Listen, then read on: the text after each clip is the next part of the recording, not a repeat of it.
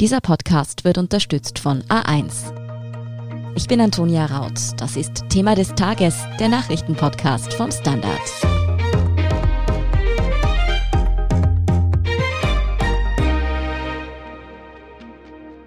Von einer Corona-Impfung für alle sind wir in Österreich gefühlt noch Lichtjahre entfernt. Selbst Risikogruppen wie Krebspatienten haben teilweise Probleme, an eine Impfung zu kommen. Für Ärger sorgt da, wenn sich dann andernorts Bürgermeister einfach vordrängeln, obwohl sie lange noch nicht dran wären und das scheinbar ohne Konsequenzen. Da stellt man sich dann schon die Frage, wie fair ist Österreichs Impfsystem? Scheitert die gerechte Impfstoffverteilung womöglich an der Bürokratie? Und wie verheerend werden solche Probleme erst, wenn uns die dritte Corona-Welle jetzt erst so richtig erwischt? Darüber spreche ich heute mit Irene Brickner vom Standard. Irene, ich muss gestehen, ich habe langsam den Überblick verloren. Wer wäre denn in Österreich jetzt eigentlich regulär beim Impfen dran? Um das zu äh, beantworten, diese Frage, muss man zwei verschiedene Ebenen unterscheiden. Das eine ist sozusagen das bundesweite. Also da gibt es klare Regeln, eine Priorisierung. Und dann gibt es noch in diversen Bundesländern einfach Situationen, die unterschiedlich sind. Also nicht, dass da voll verstoßen würde gegen diese Ordnung, die der Bund vorgibt, aber dadurch, dass es eben neun verschiedene Strategien gibt, wie man verimpft, gibt es logischerweise halt auch Abweichungen. Ja? Das erklärt auch relativ viel von Aufregungen in verschiedenen Bundesländern. Fangen wir vom Beginn dieser Impfaktion an. Also nachdem zuerst einmal im Jänner die Menschen 80 plus in Alten- und Pflegeheimen geimpft worden sind und äh, Gesundheitspersonal der Kategorie 1, das sind also Ärztinnen und Pflegepersonal, die direkt in Spitälern und mit Covid-Patienten zu tun haben. Dann hat man im Februar begonnen mit Hochrisikopatienten, Personen mit Behinderung und ihre persönlichen Assistenten, dann Gesundheitspersonal, die nicht ganz so exponiert sind.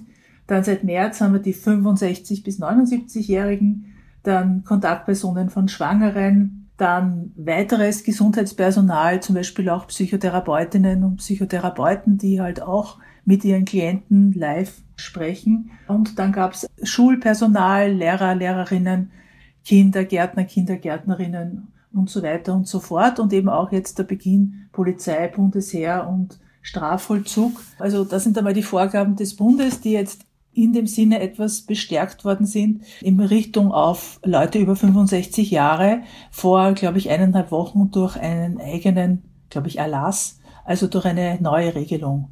Also es soll jetzt sozusagen ein größerer Schwerpunkt wiederum auf das Impfen der Personen, die etwas älter sind, gesetzt werden. Mhm. Es gibt also eine ziemliche Bandbreite mittlerweile an Menschen, die geimpft werden dürfen, können, sollten.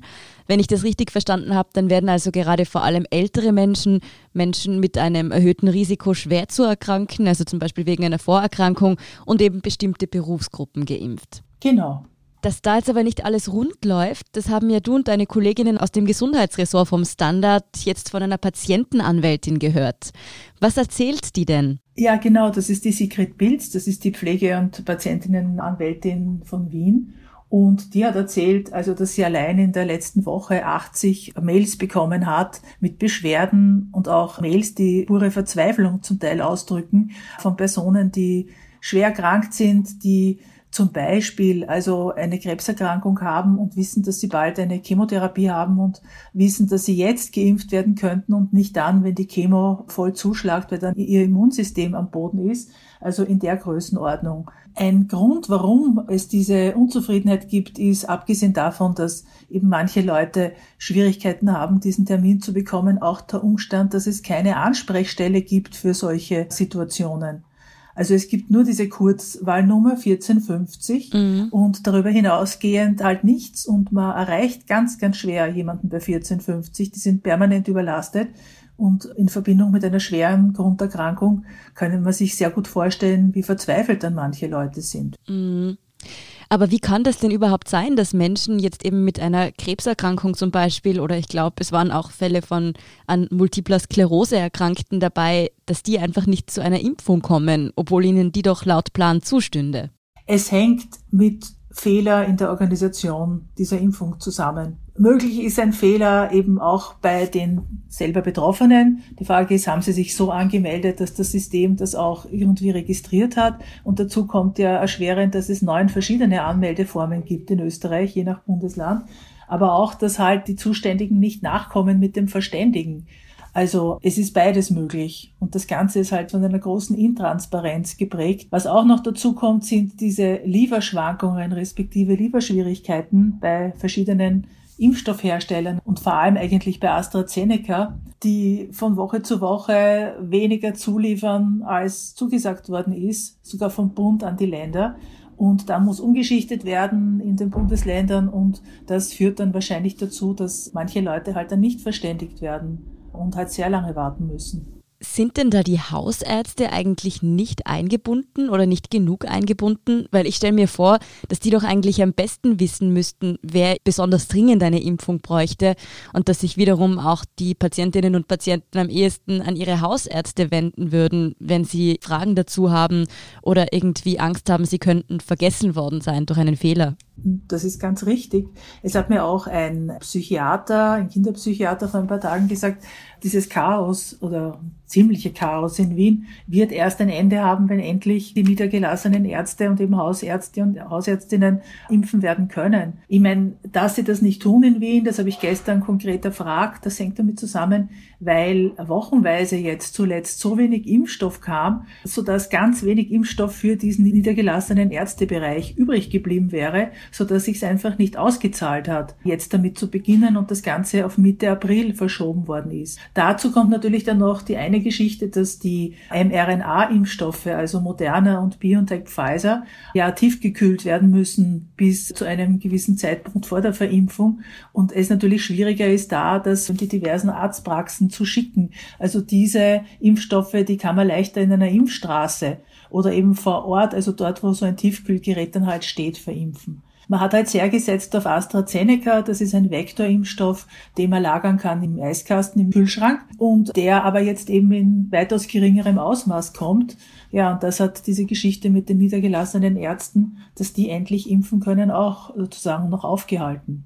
Was mich jetzt an den Schilderungen dieser Patientenanwältin auch sehr überrascht hat, ist, dass es ja scheinbar sogar beim Gesundheitspersonal noch Probleme beim Impfen gibt. Diese Berufsgruppe wäre ja verständlicherweise als eine der allerersten dran gekommen. Trotzdem hapert es auch dort noch. Kannst du uns da ein Beispiel nennen? Ich bin da auf die Geschichte von den Lazarittern gekommen. Mhm. Das ist ein Verein, der vom Orden der Lazaritter unabhängig gegründet worden ist und die liefern Sauerstoff an Personen, die diesen brauchen im Raum Wien. Ich meine, es ist ein kleiner Verein, das sind acht Leute und sie haben so eine Art Notruf, wo Leute, die bettlägerig sind, wenn sie Schwierigkeiten haben oder aus dem Bett gerutscht sind, anrufen können und dann kommt wer und hilft ihnen wieder. Und die, die sind natürlich klarerweise Gesundheitspersonal der Kategorie 1, weil sie auch mit dem Sauerstoff ja auch mit Covid-Patienten, die lange Symptome haben, zum Beispiel zu tun haben, mhm. ja. Und danach eben zu Schwerkranken nach Hause gehen, die im Bett liegen. Aber sie sind einfach nicht drangekommen, seit Jänner nicht.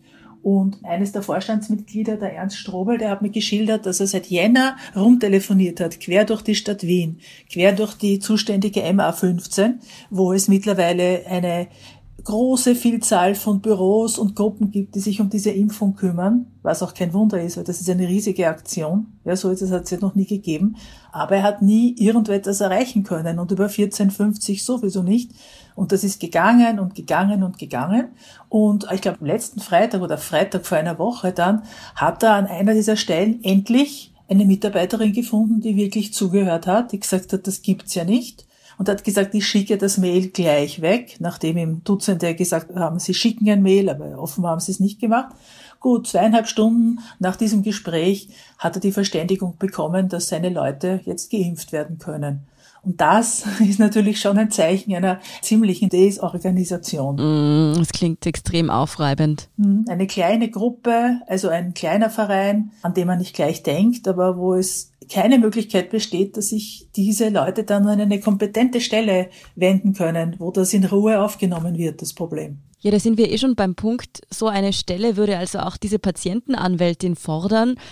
Ist es denn denkbar, dass das bald kommt oder sind es jetzt mal nur Tipps, die noch nicht wirklich auf Gehör gestoßen sind? Ich fürchte, es ist letzteres. Und ich fürchte auch deshalb, weil diese Impfaktion in ganz, ganz großer Eile und Hektik durchgeführt wird.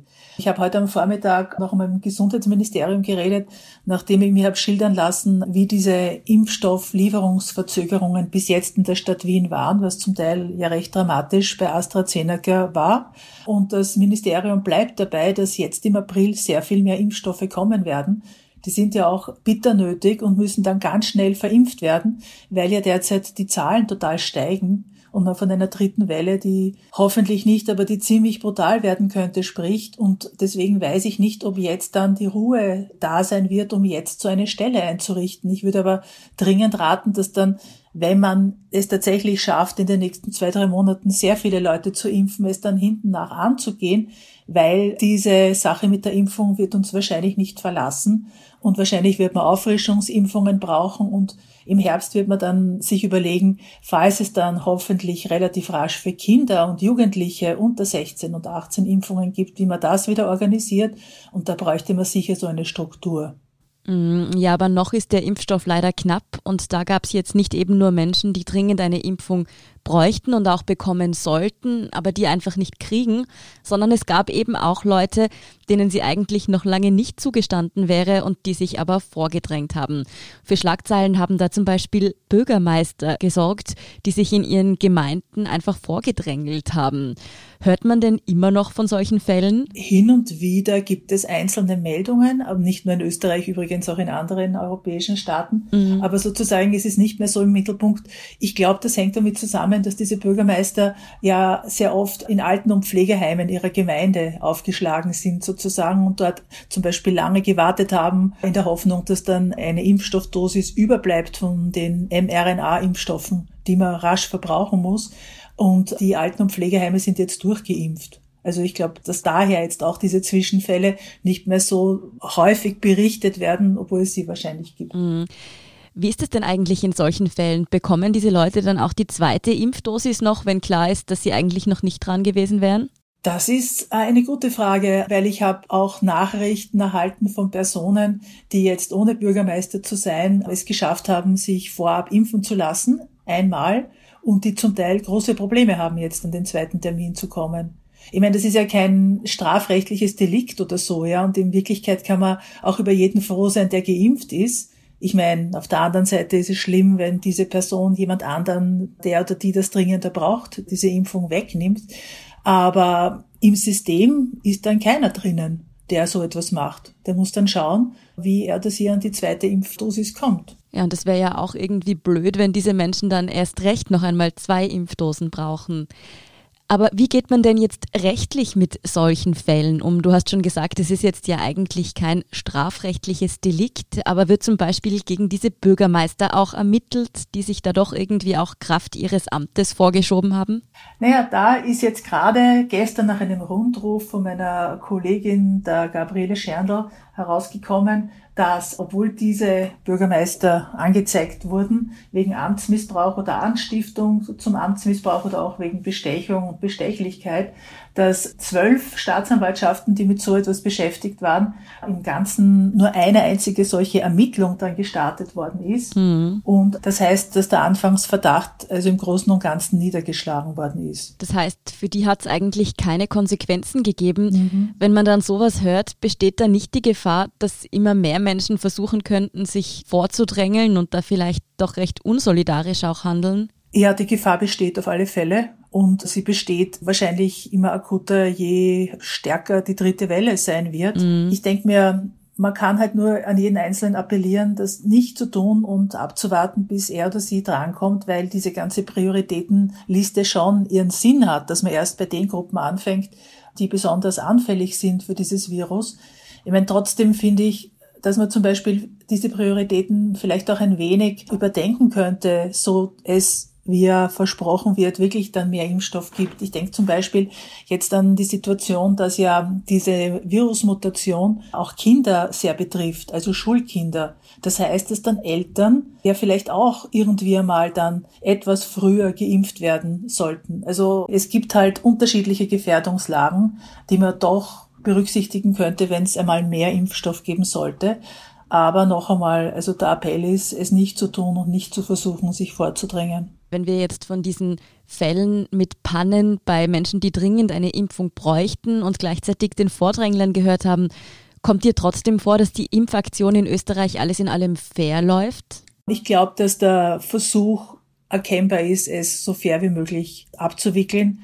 Aber dadurch, dass dieses ganze föderalistische System, das da jetzt impft, also die neuen Bundesländer und all diese Leute, die da damit jetzt beschäftigt sind und sich da einarbeiten müssen, dass das irrsinnig kompliziert und bürokratistisch ist, glaube ich, dass es dann schon Elemente gibt, die widersinnig sind. Ja, also ich würde jetzt weniger sagen, es ist unfair, aber es sind so bürokratische Widersinnigkeiten. Zum Teil ist es manchmal fast Kafkaesk ein bisschen in dieser ganzen Geschichte drinnen. Also tatsächlich ist es so, dass Leute, die wirklich sehr gefährdet sind und die ja jetzt ein Jahr oder über ein Jahr zu Hause sitzen und gar nichts tun können, dringend geimpft werden müssen. Das ist dann wiederum vielleicht fair in irgendeiner Form, weil jemand, der über 80 ist und schwer krank ist, vor jemandem, der über 60 ist und schwer krank ist, geimpft werden sollte. Aber dennoch ist das eine Situation, die man lösen müsste durch bessere Kommunikation überhaupt in der Pandemie jetzt ist das eine Krux, bessere Kommunikation. Ja, Kommunikation ist wirklich ein gutes Stichwort. Wie kann man denn auch den Menschen erklären, die jetzt wie wir vermutlich alle einfach ganz, ganz heiß auf eine Impfung warten, dass man sich jetzt eben doch noch ein bisschen gedulden muss und sich eben auch nicht vordrängeln sollte, wenn man die Möglichkeit hat. Indem er jetzt einmal die Ankündigungen, dass es ab April beträchtlich mehr Impfstoffe geben wird und diese Impfaktion vorankommt, einmal als gegeben, einmal fürs Erste akzeptiert und jetzt einmal noch abwartet, ob das tatsächlich der Fall ist. Ich denke mir, wenn das Ganze intensiver wird und viel, viel mehr geimpft wird, dann wären auch solche Versuche oder so eine Überlegung, die vielleicht mancher hat, ich schaue, dass ich irgendwie mit allen Mitteln dazu komme, verstummen, wenn man weiß, dass man eine faire Chance hat, dass man bald drankommt. Und überhaupt toll wäre in dem Zusammenhang, wenn man den verschiedenen Gruppen von Personen einfach sagen könnte, von wann bis wann ungefähr sie geimpft werden können. Auch das hängt übrigens damit zusammen, dass diese Lieferungen der Impfstoffe verlässlicher werden. Derzeit ist es so, dass eine Firma sehr verlässlich und in hohen Mengen liefert. Das ist Pfizer, BioNTech. Moderna liefert auch verlässlich, aber sie haben nur so ein ganz ein kleines Portfolio. Also das ist nur ganz wenig Impfstoff im Vergleich. Ja. Zusagen oder ankündigen, wann jemand drankommt. Also zum Beispiel, Sie kommen in der ersten Maihälfte oder Sie kommen jetzt schon im April dran kann man erst, wenn man weiß, was wann kommt. Weil zum Beispiel jetzt Leuten sagen, ich glaube, sie sind im April noch dran und dann fällt wieder eine Lieferung aus und dann muss man wieder absagen, würde diese ganze Vorstellung von Rette sich wer kann, die da zum Teil fürchtig herrscht, noch intensivieren. Ja, dann heißt jetzt auf weiteres Mal einfach noch optimistisch bleiben und hoffen, dass diese Lieferungen wirklich kommen. Man sollte sich auch eins überlegen, vielleicht als letztes Wort sozusagen, dass es ja eigentlich auch ein Wunder ist, dass wir jetzt schon über die Verteilung dieser Impfstoffe reden. Vor einem Jahr hätte niemand gedacht, dass das so schnell geht oder nur wenige Leute hätten das gedacht. Vielleicht, dass dieser Gedanke auch ein bisschen helfen kann. Das stimmt. Ostern schaut zwar gleich aus, aber die Aussicht ist sozusagen besser als noch vor einem Jahr. Ja, ja, hoffentlich. Vielen Dank, Irene Brückner, für diese Einschätzung. Ja, danke. Wir sind gleich zurück. Wir bauen das Netz der nächsten Generation. Das beste A1 5 Giganetz Österreichs. Aber ohne dich ist es nur ein Netz und nicht die Möglichkeit, unlimitierte Freiheit zu erleben. Jetzt du. Mit den A1 5 Giga Mobiltarifen und unlimitierten Daten sowie Top 5G Smartphones wie dem Samsung Galaxy S21 5G um 0 Euro. Du kannst alles im 5 Giganetz von A1.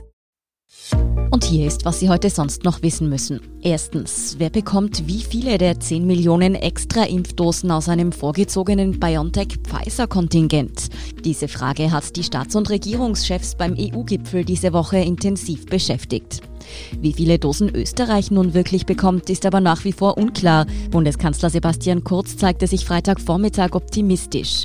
Er will Österreichs Impfrückstand ja mit Extralieferungen ausgleichen. Strikt gegen solche Extralieferungen für Österreich sind aber etwa die Länderchefs von Italien und den Niederlanden.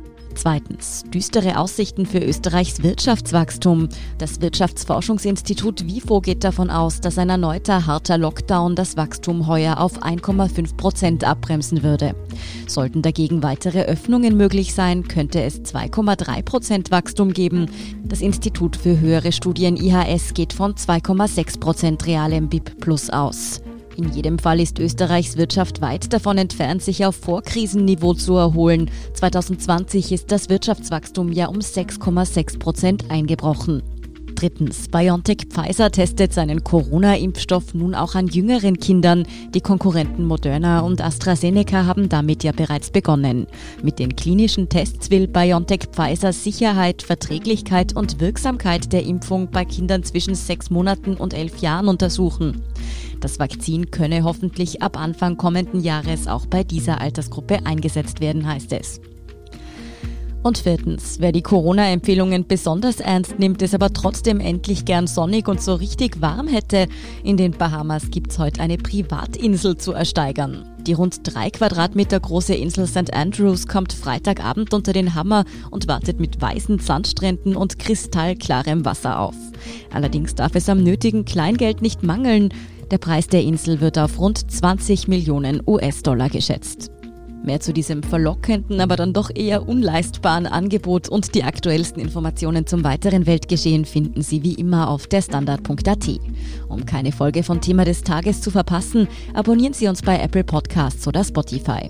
Unterstützen können Sie uns mit einer 5-Sterne-Bewertung und vor allem, indem Sie für den Standard zahlen. Alle Infos dazu finden Sie auf abo.derstandard.at. Danke für Ihre Unterstützung. Ich bin Antonia Raut. Baba und bis zum nächsten Mal.